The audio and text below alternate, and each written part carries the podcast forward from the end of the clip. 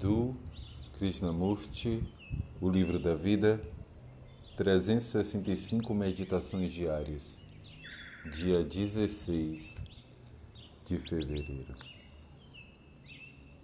A ação sem ideia.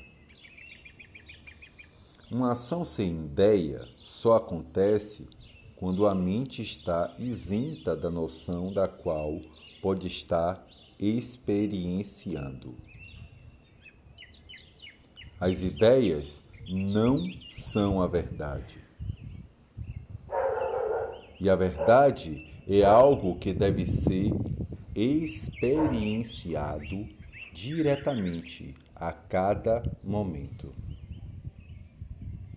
Não é uma experiência que você quer, é apenas uma sensação.